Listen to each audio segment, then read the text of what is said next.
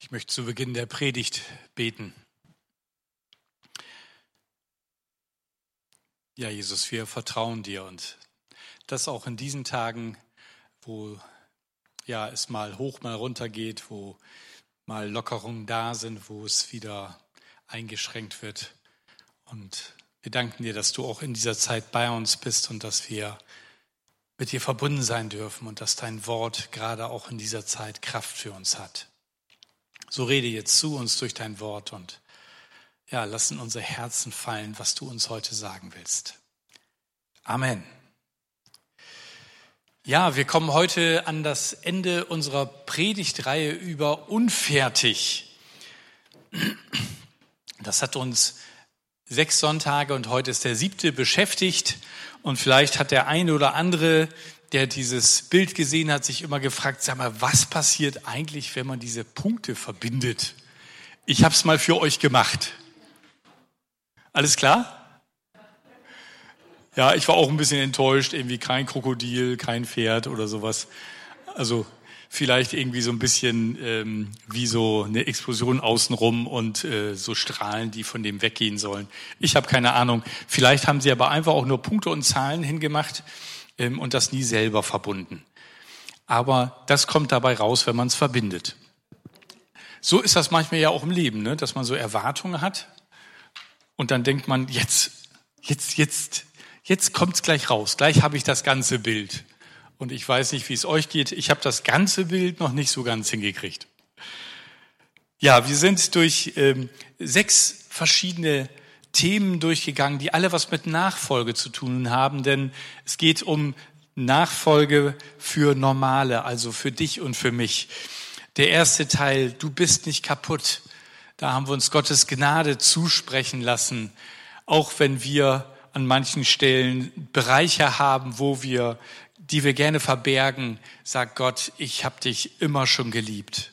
Im zweiten Teil der Schweinehund und der Adler haben wir uns damit beschäftigt dass wir einfach Anteile in uns haben, die einfach so gut wie es immer meinen, doch gegen uns selber anzukämpfen scheinen.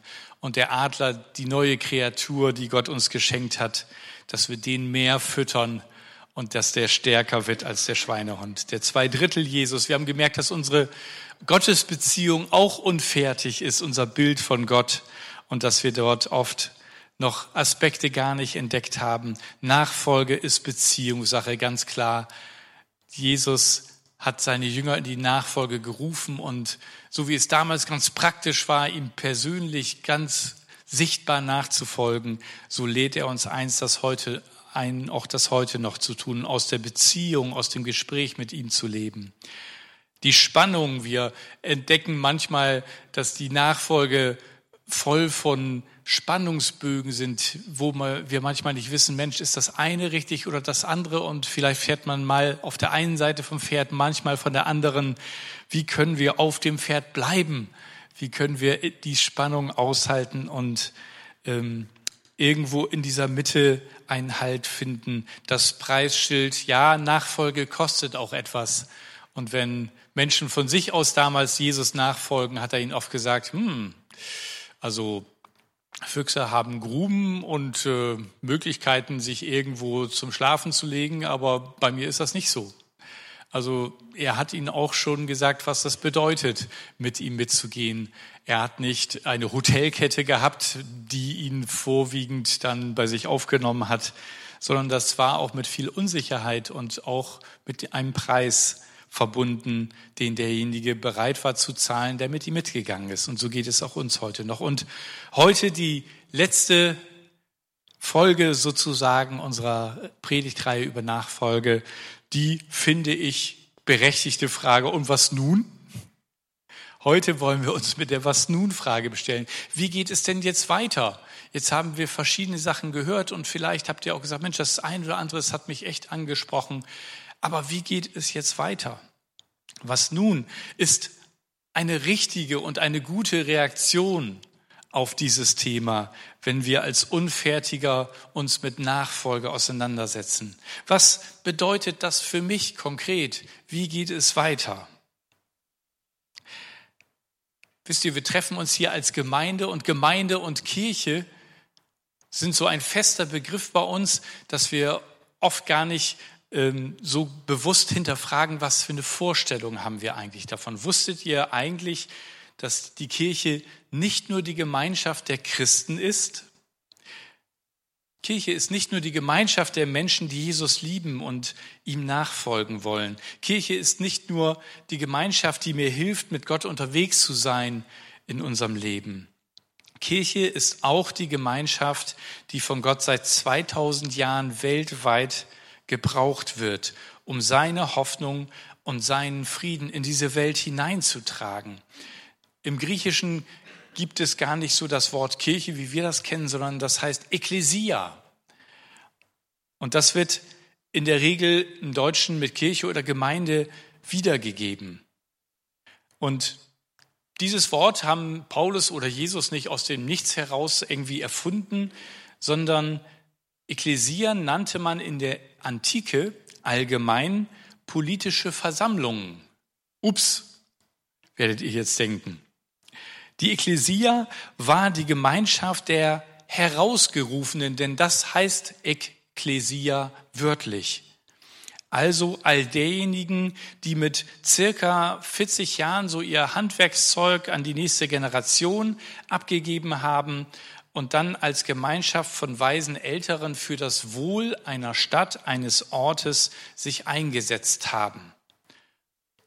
Aufgrund ihrer Lebenserfahrung hatte diese als Ekklesia bezeichnete Gruppe den Auftrag, sich für das Gemeinwohl der Stadt einzusetzen und die Probleme der Mitbewohner zu lösen. Diese Ekklesia traf sich oft am Stadttor und dort wurden die Sachen besprochen und Lösungen für Probleme erarbeitet. Wenn wir das auf die Gemeinde übertragen, dann heißt das, dass Christus uns einen Auftrag gibt, Ekklesia, Herausgerufene zu sein, dann hat das damit etwas zu tun, dass er uns sendet, um in die Lebenswelt unsere Ortschaften, unserer Städte hineinzuwirken und hier einen Unterschied zu machen, die Probleme zu sehen und anzugehen und zu lösen. In Johannes 20, Vers 21 sagt der auferstandene Jesus zu seinen Jüngern, Friede sei mit euch, wie mich der Vater gesandt hat, so sende ich euch. Das heißt, er möchte, dass wir uns senden lassen. Und er möchte, dass wir den Glaubenssessel verlassen, auf dem wir es uns bequem gemacht haben. Jesus selber hat die Komfortzone Himmel verlassen, um zu uns auf diese wilde Erde zu kommen, um uns nah zu sein und unser Problem und unsere Probleme mit zu lösen. So wie der Vater ihn gesandt hat, so sendet er auch uns das Evangelium, die gute Nachricht in die Welt hinauszutragen.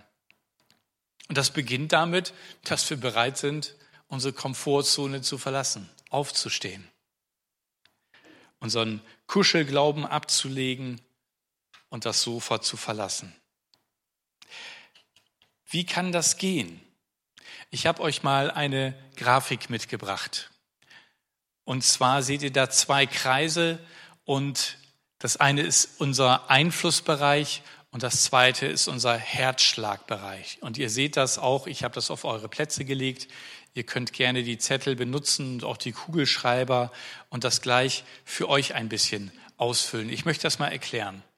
Unser Einflussbereich umfasst all die Menschen, mit denen wir zu tun haben. Also das können sein unsere Familie, Freunde, Nachbarn, Kollegen oder auch Menschen, die wir in unserem Freizeit- und Hobbybereich, also vielleicht im Verein sehen. Zu diesen Menschen haben wir einen natürlichen Bezug durch die Begegnung, die wir mit ihnen haben. Und das sind die Menschen, die wir prägen können. Wisst ihr, die Menschen um uns herum nehmen uns wahr und beobachten uns auch oft, wenn wir das gar nicht merken. Besonders wenn wir irgendwann mal erwähnt haben, dass wir Christen sind. Dann gucken diese und werden schauen, Mensch, verhält er sich auch so, wie ich mir das denke bei einem Christen? Das wäre nochmal ein spannender Abgleich, was dann andere Menschen so denken, wie sich Christen verhalten und was es wirklich bedeutet und dass wir auch Fehler machen. Aber in diesem Bereich können wir guten Einfluss auf Menschen nehmen und von der Botschaft weitererzählen. Und dann gibt es den Herzschlagbereich. Das ist der Bereich, der dir am Herzen liegt, weil dich das berührt, weil dich Menschen berühren, weil du vielleicht Notleidende im Blick hast und dir das Herz aufgeht, wenn du irgendwo siehst, dass Menschen äh, Not leiden. Und manchmal ist das so weit weg und dann, dann sagst du, ah, den kann ich wenigstens spenden. Oder ich, ich möchte auch mal dahin fliegen und vor Ort mithelfen. Es darf mich berühren. Oder du kümmerst dich um Kranke, vielleicht beruflich, aber auch vielleicht in deiner Freizeit, weil du siehst, wie sie Unterstützung brauchen und oft nicht haben. Oder um Schwache, die in irgendeinem Bereich einfach nicht für sich selber sorgen können. Aber vielleicht, wenn wir mal von dem Bereich der Bedürftigen weggehen, sind es Politiker, dass du sagst, ey, wenn ich die Zeitung aufschlage, dann, dann muss ich einfach anfangen zu beten. Das geht nicht anders. Die sind oft auch nur von ihren Beratern abhängig und brauchen Leute, die sie unterstützen. Oder vielleicht Millionäre. Ja, ich kenne jemanden, der würde immer mal die Millionärsmission gründen. Ich glaube, dass Millionäre Menschen sind, die oft nur über ihr Geld definiert werden und die viel mit Neid zu tun haben und die wenig Menschen haben, die echte Freunde sind, ohne auf ihr Geld zu gucken. Wer investiert sich in solche Menschen. Vielleicht liegen sie dir am Herz, und zwar nicht wegen des Gelds, sondern wegen ihrer Einsamkeit, die oft durch ihr Geld kommt. Oder wen auch immer du da im Blick hast. Wenn das dein Bereich ist, dann ist das etwas, was dir nahe geht. Und es gibt eben in der Mitte diesen Bereich, diese Überlappung, wo es ein bisschen dunkelgrüner ist. Und es gibt eben Menschen, die beide Bereiche ähm, sozusagen sind und wo wir sagen, hey, da überschneidet sich etwas. Und das sind die Menschen, die wir am besten erreichen können, weil wir sie sowohl kennen von dem Einfluss her und andererseits auch der Bereich uns sehr am Herzen liegt und uns anspricht. Bei mir ist das so, ähm, mein Herzschlagbereich sind Menschen, die Gott nicht kennen. Das sind ganz schön viele und das sind gar nicht so die extra Kategorien. Aber ich merke, dass meine Schwierigkeit mein Einflussbereich ist. Weil mein Einflussbereich mit der Zeit ähm, haben alle Menschen das von mir mitbekommen, dass ich sie mit Jesus bekannt machen möchte. Also muss ich immer mal gucken, dass mein Einflussbereich irgendwie größer wird, auf irgendeine Art und Weise. Wir sind zum Beispiel vor zwei Jahren in einen Tennisverein gegangen, in Milse. Und seitdem haben wir schlagartig neue Leute kennengelernt. Und ich habe schon einige gute Gespräche auch über den Glauben gehabt, weil in meinem Ü50 Männertruppe ist auch ein Friseur und Friseure wissen alles. Also schneller als ich gucken oder reden konnte, war bekannt, dass ich Pastor bin. Und natürlich kommt dann mal der ein oder andere Spruch und äh, auch mal zurück und irgendwie kommt man dann auch beim Bier nach dem Spielen mal ins Gespräch, was bedeutet das eigentlich? Also auch da können wir bewusst gucken, wie können wir auch mal unseren Einflussbereich auf die eine oder andere Art erweitern. Urlaub ist übrigens eine super Gelegenheit.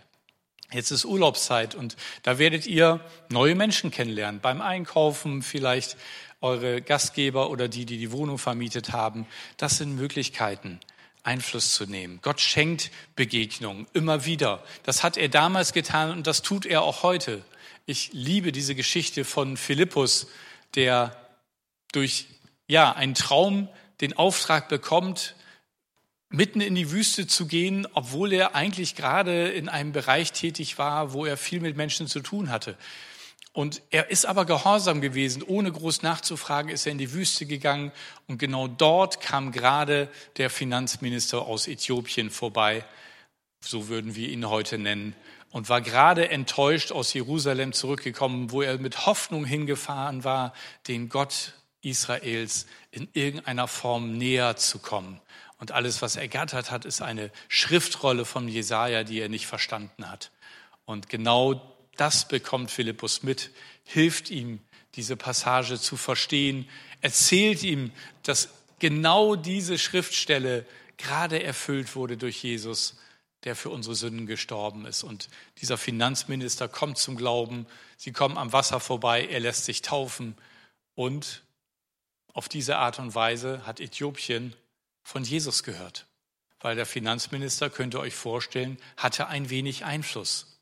Diesen Einfluss hatte Philippus überhaupt nicht. Der kannte keinen höchstwahrscheinlich aus ganz Afrika. Aber Gott hat diese Begegnung geschenkt und hat auf diese Weise seinen Einflussbereich erweitert. Also schreibt da was für euch rein, nehmt das mit nach Hause und vielleicht fällt euch jetzt noch nicht so viel ein, aber vielleicht zu Hause mehr. Und vielleicht könnt ihr dann in dem einen oder anderen Bereich was ergänzen und auch eure Schnittmenge finden.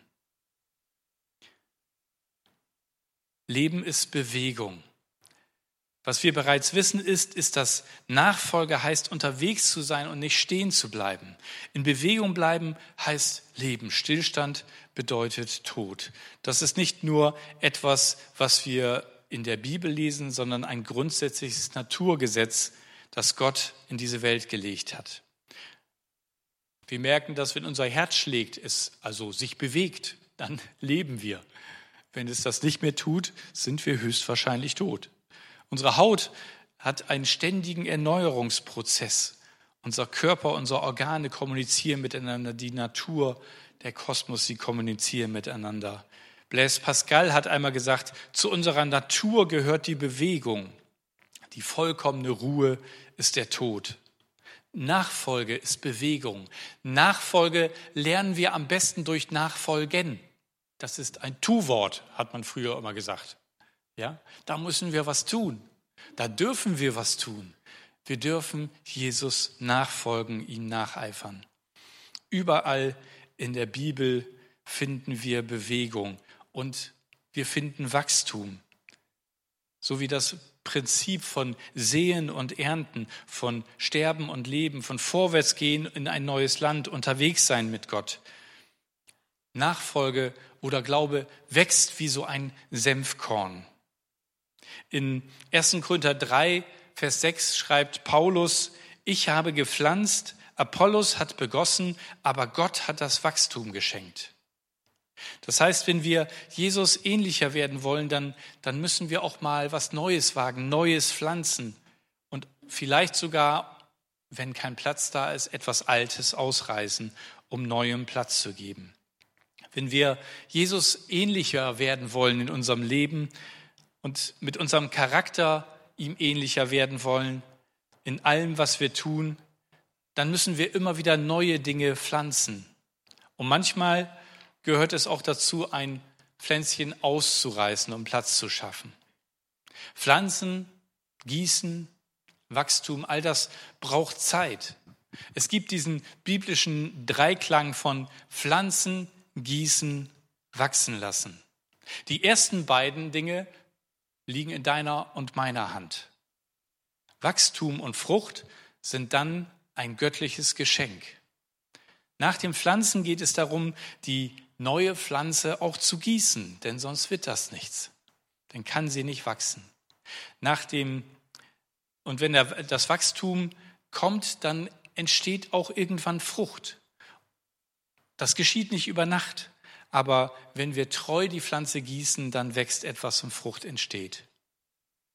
Eine Pflanze bringt nicht von heute auf morgen Frucht und das ist bei uns Menschen genau gleich. Auch daran zu ziehen, klappt meistens nicht. Also wir haben das zweite Jahr unseren Garten und ähm, irgendwie war dies Jahr alles später und so haben wir auch äh, später ausgesät, so ziemlich genau einen Monat.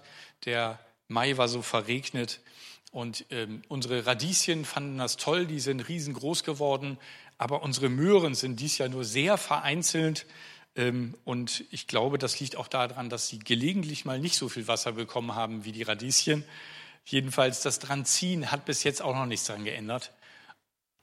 Man kann dann höchstens mal eine junge Pflanze rausziehen, ohne dass sie schon groß geworden ist. Und deswegen ist es so wichtig, dass wir, auch wenn wir Neues pflanzen, dem Zeit zubilligen. Ich habe euch einen schönen Baum mitgebracht, den habe ich jetzt kürzlich zum Geburtstag geschenkt bekommen. Das ist ein Olivenbaum. Also unser Garten wird demnächst bereichert werden durch einen Olivenbaum. Und ich bin schon mal gespannt, ob uns das in unserem Breitengraden gelingt, ihn zum Wachsen zu bringen und tatsächlich eines Tages vielleicht auch mal Oliven ernten werden. Das wäre sehr schön, weil ich und unsere Familie, wir mögen gerne Oliven. Vielleicht ist das ein Bild für heute, dass auch du in deinem Leben, in deinem Wesen, in deinem Charakter ein neues Bäumchen oder eine Pflanze pflanzen könntest. Vielleicht ein Visionsbäumchen. Etwas vom Wichtigsten im Leben ist es zu wissen, warum wir etwas tun, was wir tun. Und manchmal haben wir das über die Zeit vergessen und dann ist es wichtig, dass wir uns daran erinnern und dadurch uns neu entzünden und begeistern lassen. Warum gehe ich in die Kirche? Warum haben wir eigentlich damals die WG gegründet? Warum habe ich eigentlich den Beruf gelernt, den ich gelernt habe? Warum habe ich den Partner geheiratet, den ich geheiratet habe? Wenn du die Vision in dem Bereich verloren hast, dann fehlt oft etwas in deinem Leben. Aber Vision kann neu wachsen und du kannst neu dich daran freuen, was dein eigentlicher Beweggrund gewesen ist. Falls dir die Perspektive fehlt, dann pflanz doch heute ein Visionsbäumchen. Vielleicht solltest du ein Ruhebäumchen pflanzen. Zu Beginn der Sommerferien eine gute Idee. Wir leben einfach in einer Zeit, in der Aktivismus und Zeitdruck an der Tagesordnung sind und permanent prasseln irgendwelche Aufgaben auf uns herein.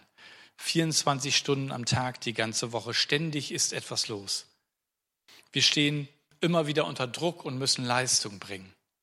Und das in allen Lebensbereichen und auch am Schluss muss es auch noch zu Hause in der Familie klappen. Überall. Und wenn du dann gestresst bist und beispielsweise deine Freunde oder deine Kinder anschreist, weil du einfach so unter Druck bist, dann könnte es sein, dass es Zeit ist, ein Ruhebäumchen zu pflanzen. Dass du Ruhe als etwas Festes wieder in dein Leben installierst. Dass du dir Zeit nimmst, um zur Ruhe zu kommen. Um in der Ruhe Gott zu begegnen, um neu aufzutanken, um Kraft zu bekommen. Oder vielleicht ist es bei dir ein Ermutigungsbäumchen, das gepflanzt werden sollte. Es gibt eigentlich nichts Schöneres als Menschen, die andere ermutigen. Wer von euch wird gerne ermutigt?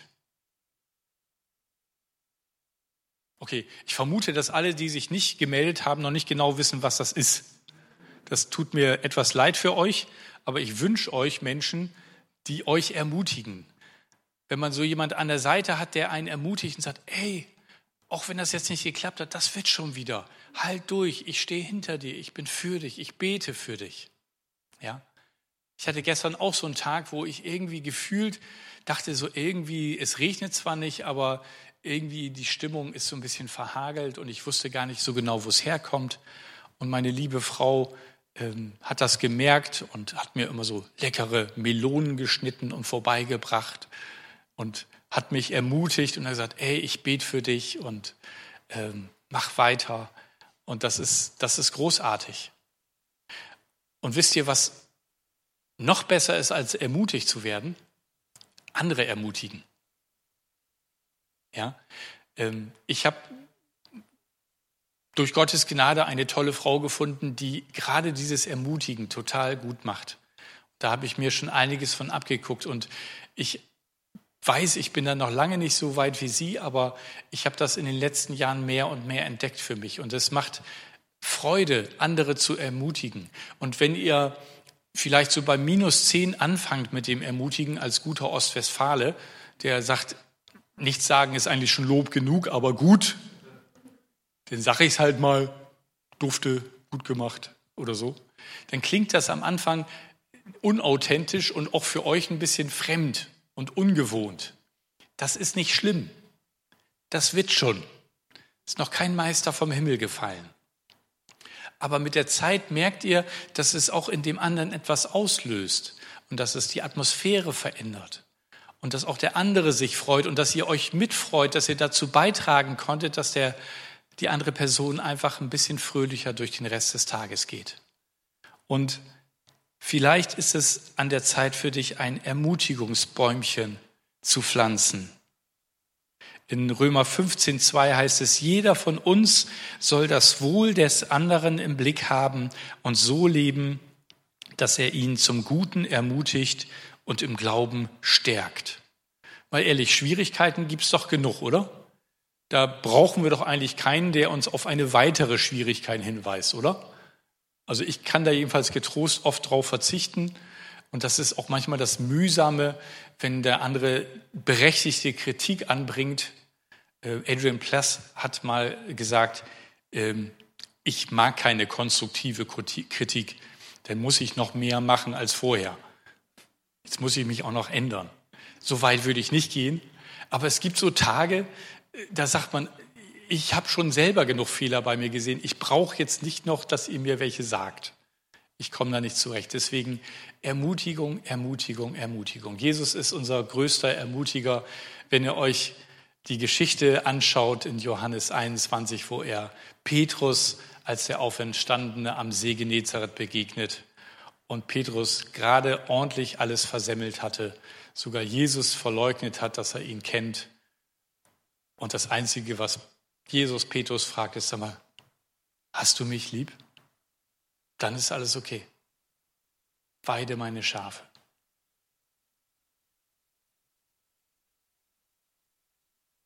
Ich habe so ein paar Fragen für dich mitgebracht. Was ist dein nächstes Wachstumsziel? Welcher Bereich deines Lebens braucht Veränderung? Welche Frucht würdest du gerne in ein paar Monaten bei dir selbst sehen? Erinnert euch, die Frucht braucht ein bisschen zu wachsen, aber die Frucht wächst, weil Gott sie wachsen lässt. Wir sind für das Pflanzen und Gießen zuständig. Wenn wir da drin bleiben, wird eine Frucht wachsen. Ja, wir sind am Ende unserer Predigtreihe unfertig und wir sind alle immer noch unfertige Menschen.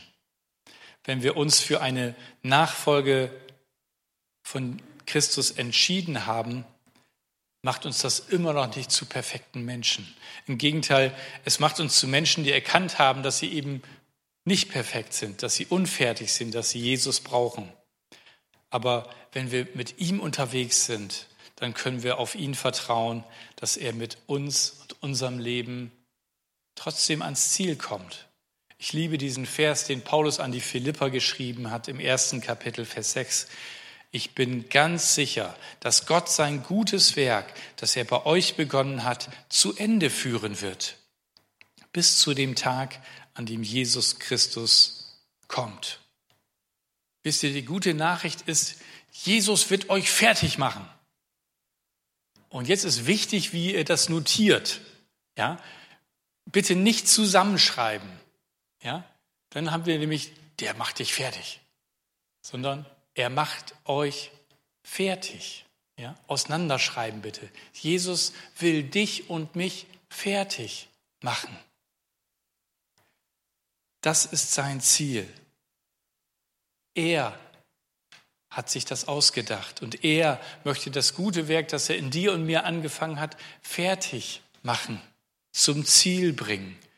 Er wird mit dir und mir als Unfertiger, als Unfertige fertig werden. Er wird dich nicht wegen deiner Unfertigkeit fertig machen, aber er wird dich letztendlich fertig machen. Er wird dich nie fertig machen, weil du noch nicht gut genug bist, weil du Fehler hast oder irgendetwas in deinem Leben nicht so läuft, sondern er wird vollenden, was er in dir begonnen hat.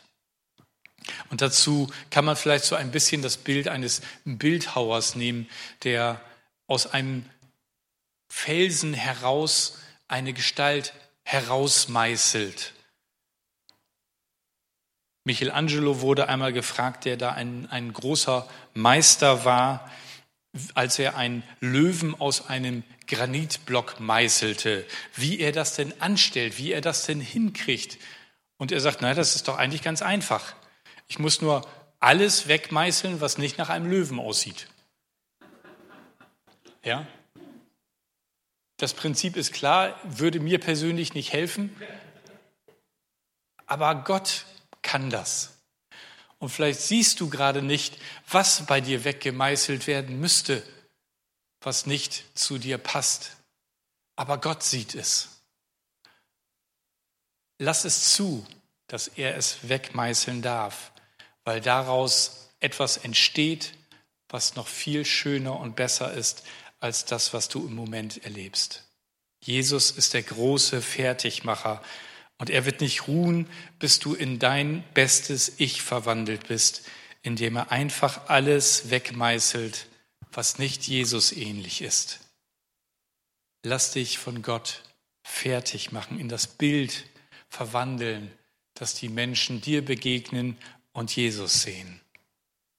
Ich möchte euch zum Schluss nochmal diese zwei ähm, nächsten Schritte zeigen, die ihr heute mitnehmen könnt. Einmal das mit den Kreisen. Für welche Menschen in deinem Einfluss, Herzensbereich möchtest du beten und dich investieren? Und in Bezug auf das Bäumchen und das Pflanzen, wo möchtest du in deiner Charakterwiese heute noch ein Bäumchen pflanzen?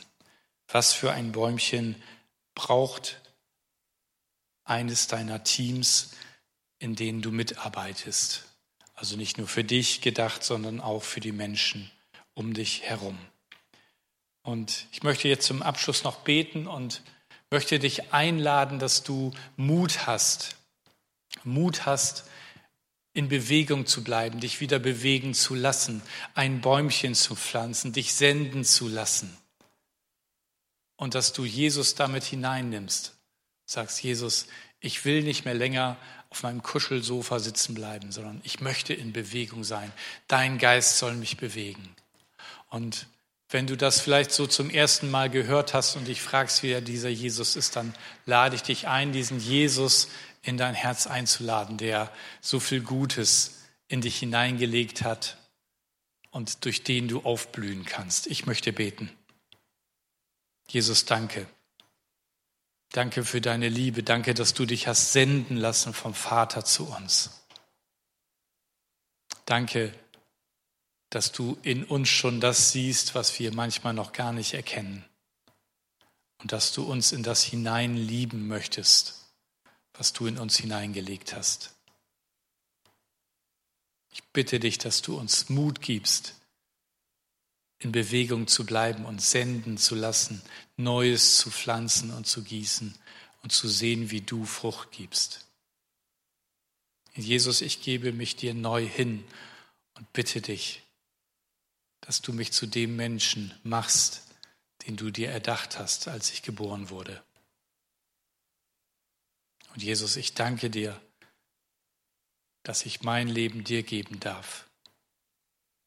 Ich danke dir, dass du für meine Schuld gestorben bist. Und bitte dich, komm in mein Leben und erfülle mich mit deinem Heiligen Geist. Danke für deine Liebe und danke für deine Treue. Amen.